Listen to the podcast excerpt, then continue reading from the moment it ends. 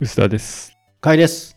今回もお便りでいただいた、えーテーマでお話したいと思うんですけど、はい。かいさん、うすらさん、こんにちは。いつも配信楽しみにしてます。突然ですが、お二人に質問させてください。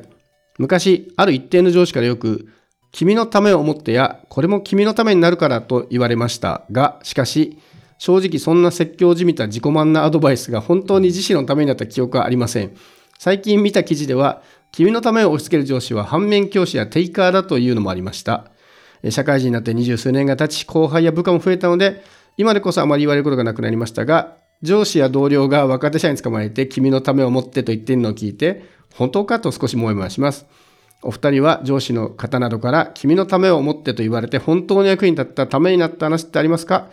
もしくは本当にためになる話とためになる話の聞き分け方などあれば教えていただけると嬉しいです。後輩のアドバイスの参考になればと思います。高知県宿毛市ごっちん0628さんからです。ありがとうございます。おはようございます。すごいなんか耳が痛いテーマですけど。あれですね。よほど嫌なことがあったんでしょうね。まずそもそもですけど、これ、うん君のためを思ってって言われたことがありますかっていうこと。言われた上で役に立ったことありますかっていうことなんですけど、うん。君のためを思ってっていう言い方をる人は昔いたかもしれないなって気はしますけどね。あんま言われたことない気がすんな。君のためを思ってって言われ方をまあでも。言ってた人もいるのかなって気はしますね。これも君のために。まあ言葉としてこうじゃないけど、うん。こう、こういうことを思いながら来る説教が役に立ったことあるかどうかみたいなことですようね。んまあ、そうですね。えーこういう言い方、最近流行らないなっていうのはちょっとわかそうですねりますよね。うん僕も昔からこういう言わ言われ方は嫌いだったからためになった記憶もないし、うんあんまり言われた経験もないけど、まあね字うっせえなぐらいでスルーして、いる気はしますね。これも最近僕もこのどちらかというと年齢的にはこの上司側に近づいてるわけじゃないですか。うんでこういうことは言わないんだけど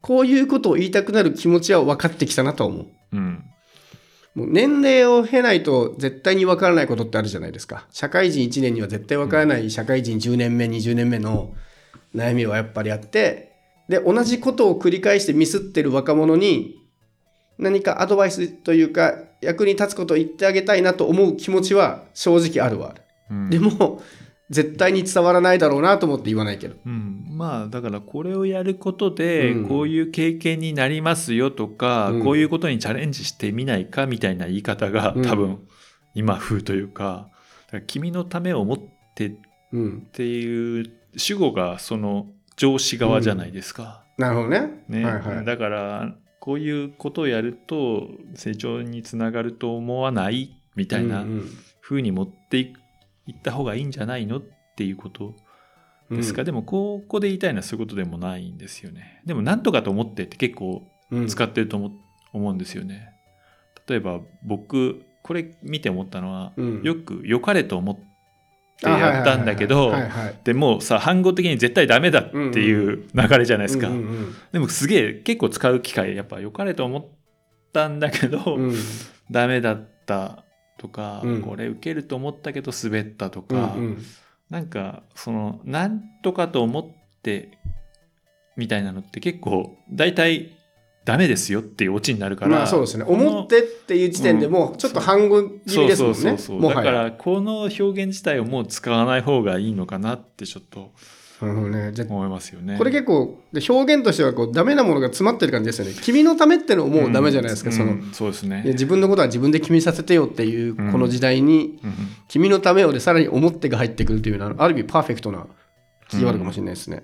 いやでもこれ難しいなと思うのはこのフレーズ自体は本当にダメなんだけどうんでもどうやってそのせっかくこう生きてるこう10年20年で何かいや本当にそういうのってやった方がいいよとか思うことはまああるはあるんですよね。押し付ける気はないけど、うん。でどうやったらスムースに提案できるかなってこう考えちゃいますね。あそうですね、うん。こういう経験になるとか多分こっちの方がベターだと思うとか、まあ言いようで変えていくでも本当にこの君のためを思ってやらせうん。やらされることがうん。本当にブルシットジョブみたいな感じだったら、まあ何言っても変わんないですよね。このアウトプットですよね。このうん。君のためを思ってでどういうことを言われているんだろう。ね。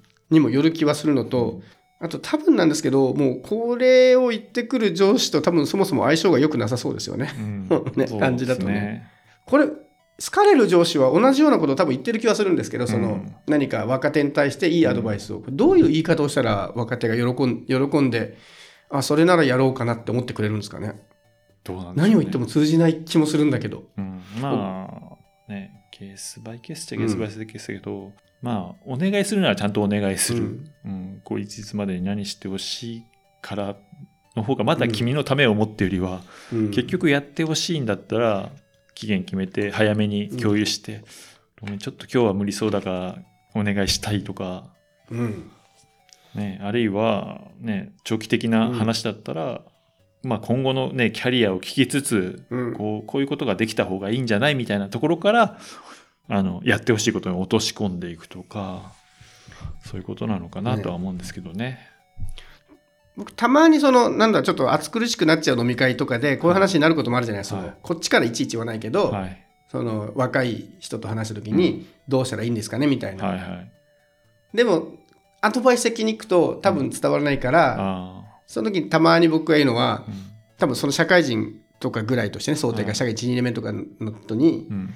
あなたがはい。こう小学校の子供たちにはい。こう勉強はした方がいいよとか、うん。今のうち運動した方がいいよとはかい。言っても絶対通じあの通じないじゃないですかっていう、だからそのぐらい年代が開いてるとうん。多分経験値も違うから全然伝わらないんだけどだからもう情報レベルで聞いてほしいけど、うん。僕だったらこう思いますよみたいなすっごい長い枕言葉をつけて言ったりもする。それはそれでなんかうん。響かない気もするんですよね。響かないとでも僕そもそも響かないと思ってて、あだって自分ごとに絶対なんないじゃないですか。20歳はどうやっても20歳だから40歳の気持ちがー分かるわけがないし、まあでも40歳の仕事をしてもらうのに40歳の気持ちを分かってもらう必要は なくないですか、あだからその将来的な話をされたわけですよ今のは。その40代とかでどういう仕事をするみたいな、多分そんな話の時ね、はい。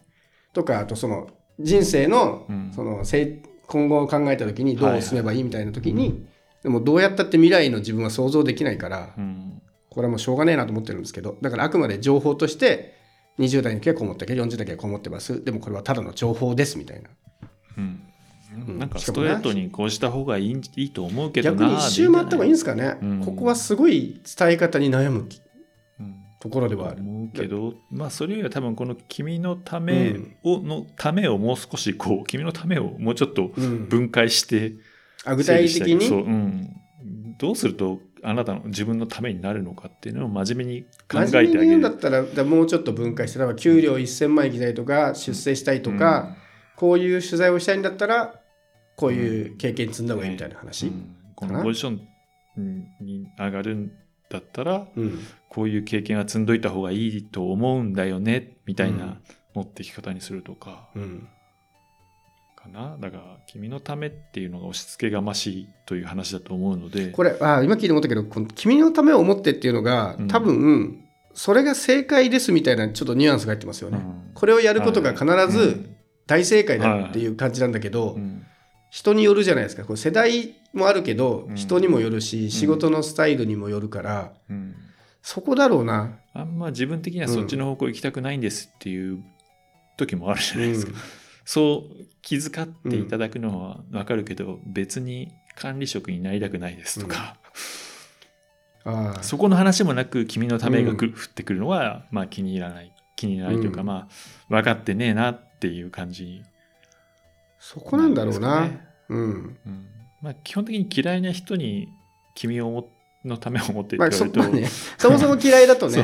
ダメなんだけど。クソだるいっていうこれをやることが必ず正しい道ですみたいなニュアンスがここにこもってることがネガティブ要因な気がする。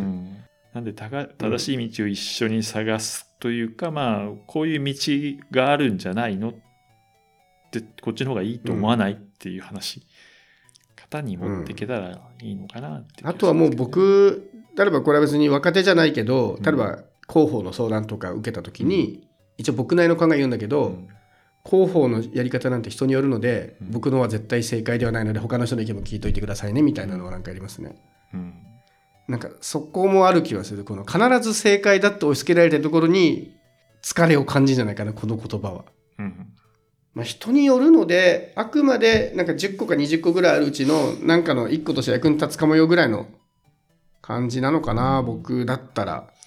まあね、なんか自分がコントロールしてる感じがないのが多分嫌なのかなって気がする。ん。ですよ、自分の裁量がなくうんうん。こう聞こえてしまう君のための選択肢の一個として提案してあげる。うん。僕はこういうやり方したけど、別に他の人もこういうやり方しますよ。うん。っていう提案だったら届くのかもしれないですね。本当にためになる話とためになる話の聞き分け方。そんなのあるかな、うん、もう話、話す人で全てが決まる気がしますよね。うん、話す相手が、もうつまんない人だったらつまんない話になるからな。そうねまあ、うんつまんない話の中にもためになる話がちょっとでもあったりうん。するかは分からないですけどねまあ、そういう意味では、君のためを思ってって言われたら、もうとりあえず一回 NG と思ってもなんかいい、一つの見分け方としては便利そうな気がしますけどね。そうですねまあでもあんまり言うは言われるのかな、いや、会社によるんじゃないですか。ねそういう文化圏的にはこういう文化はありそうな気はするので。うんそうねうん。ためになる話の聞き分け方。いや、でも本当人によるな。この人の話は聞くになっちゃうもんな。そうね参考にした人、まあむしろあれですよね聞き聞きに行くっていうのが早いんですよ本来は、うんうん聞きたいことを自分から聞くうん。であんまり面倒が降ってこないようなポジションに 自分を置くみたいな話、うん。もう今、よくある、やっぱり、なんかこう、自分の考えが正解であるみたいなニュアンスの話は役に立たない気がしますね。でよくこう、年を取ってくると、昔の思い出話とかあんまりしたがらない人が増えるじゃないですか。したい人もいっぱいいるけど。うんでも人によっては、その人のこう人生のやってきた話とかで結構役に立ったりすることはあるなと思ってて聞いてて。でも人によっては結構その話は好きなんですけど、うんおそらくそれが楽しい時ってその押し付けではない時なんですよね。うんあの俺はこういう人生でこういうことやってきたからお前もやれよっていうとちょっと疲れるんだけどあくまでなんか本を読むような感じ。うんこう歴史物語を聞くみたいな感じで面白い人の話の過去の思い出話はまあ割と楽しめるから、うん、正論として押し付けてくるかどうかなんじゃないですか。うん。あこいつ自分の言ってることが正義だなっていう感じが来たらためにならない。ぐらいの感じで。うん。こんな感じでね、うん。ゴッチンさんのために。なってんのかな？ゴッチンさんのためを思ためを思って はい。そんなとこですか？そんなとこですか？これ。なかなか難しいね、でもまあなんかね言いたくなるときに逆にもう知りたいですね。こう若者に対してどういう伝え方をしたらいいのかみたいなのは気にはなる、まあ、ちょっと注意しよう。なんとかと思ってはちょっと注意した方がいいな。注意した方がいいですねなんとかと思ってた。後、まあ、君のためね。いやこれ両両方とも結構な。なんかダブル役場みたいな感じのとこありますよね、これ。君のためにうん思ってがこう組み合わさって、すごいパワフルなうんキラーワードになってる気知。らんがな感が高まるみたいなところですよね、はい。なので、まあ我々も君のためを思ってはあんまりポジティブな言葉じゃないぞということと、まあどうなんですかね、お伝えするんだったらあくまで選択肢として、判断は相手に委ねるうん情報の伝え方がいいんじゃないでしょうか。はいはい。はい、すごく真面目に語ってしまいましたけど、たまにはこういうお便りもいいですね。はいだいぶ真面目になってしまった。はい。お便りありがとうございありがます。とうございました